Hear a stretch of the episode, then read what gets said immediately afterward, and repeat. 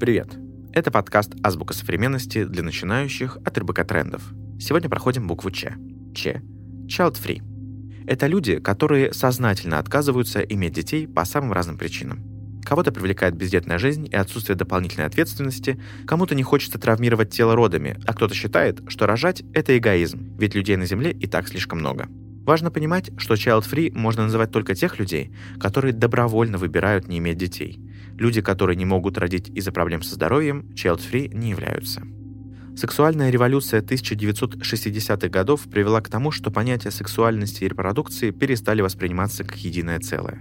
А в начале 70-х появился и сам концепт child-free, хотя, конечно, явление существовало и раньше. Понятие ввела Национальная организация для неродителей США, для того, чтобы сделать добровольный отказ от родительства социально приемлемым. У них это получилось, но только отчасти. Даже сейчас, когда все больше семей по разным причинам не хотят детей, а статистика рождаемости падает во многих странах, в обществе существует стигма по отношению к child-free. Иногда им проще сказать, что они бесплодны, чем объяснить, почему они просто не хотят детей.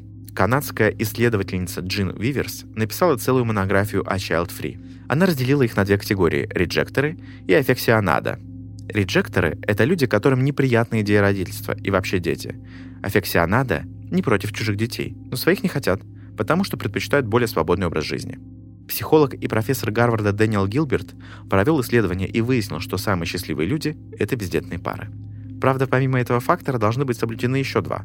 Пара должна быть в успешном браке и хорошо зарабатывать. Давайте закрепим знания. Повторяйте за мной. Ч – child free. Попробуем составить предложение с этим словом. Например, быть или не быть родителем – это осознанный выбор каждого человека. Поэтому, если ваши знакомые называют себя child free, не нужно пытаться их переубедить. Это была «Азбука современности», подкаст для начинающих от РБК Трендов. Подписывайтесь на подкасты в Apple Podcasts, Яндекс Музыки и на Castbox. Ставьте оценки и делитесь в комментариях словами, без которых, как вам кажется, невозможно представить коммуникацию в 21 веке. До встречи!